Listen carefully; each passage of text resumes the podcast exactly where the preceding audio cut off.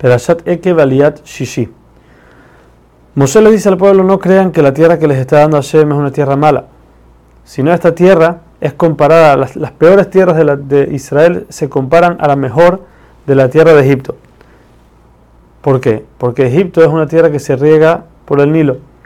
Quiere decir que hay que levantarse temprano, buscar agua del río, traer a los campos. La tierra de Israel no es así. La tierra de Israel se riega de las lluvias. Por ende, mientras uno está dormido, Hashem hace llover en las noches y todo el trabajo ya está hecho. Este, ¿por, ¿Por qué es así? Ya que esta tierra es una tierra que Hashem tiene sus ojos en ella todo el año. Todo el tiempo Hashem la está viendo y la está cuidando. A veces para bien, cuando la gente se porta bien, entonces las lluvias caen en la noche, las cosas pasan bien, pero a veces para mal. Si la persona no se comporta como tiene que hacer, entonces ahí las cosas no van bien. Ahora Moshe sigue diciendo, sigue explicándoles lo que, lo que pasa si cumplen o no cumplen las leyes, y esto es lo que decimos todos los días en el Shema, el segundo párrafo que es el Veayim Shamoa.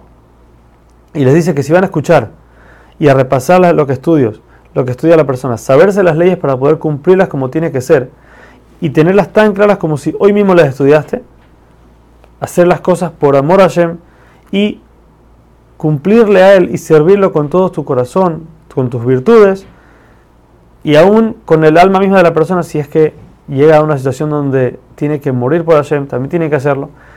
Si la persona cumple con todas estas cosas, entonces, si la realidad que la persona hace lo que tiene que hacer, Hashem también recíproco le va a dar la lluvia en su tiempo, como dijimos, en la noche, mientras la persona duerme, va a caer la lluvia, va a estar todo hecho, no va a tener que trabajar tanto, va a comer poco y se va a saciar, va a estar lleno, va a tener bendición en sus hijos y en sus animales.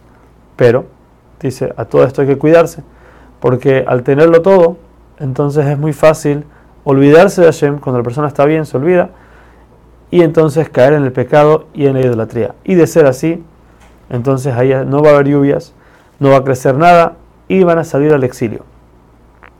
No como la generación del diluvio, que Hashem les dio 120 años para arrepentirse y aquellos no tenían de quién aprender, no tenían dónde estudiar, entonces les dio 120 años.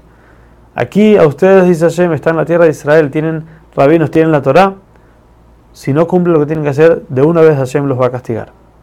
¿Para qué? Para que aprendan, como dijimos antes, como un papá que, un padre que regaña a su hijo para que regrese al buen camino, ya que eso es lo bueno para el hijo, no porque el padre quiere regañarlo. Le sigue diciendo que cuando estén en el exilio, con todo eso tienen que cumplir las leyes también allá, porque en el momento que regresen a la tierra de Israel, si no lo hacen, se le va a olvidar todo. También a los niños chiquitos, desde el momento en que empiezan a hablar, ya hay que empezarles a enseñarles Torah todo el tiempo.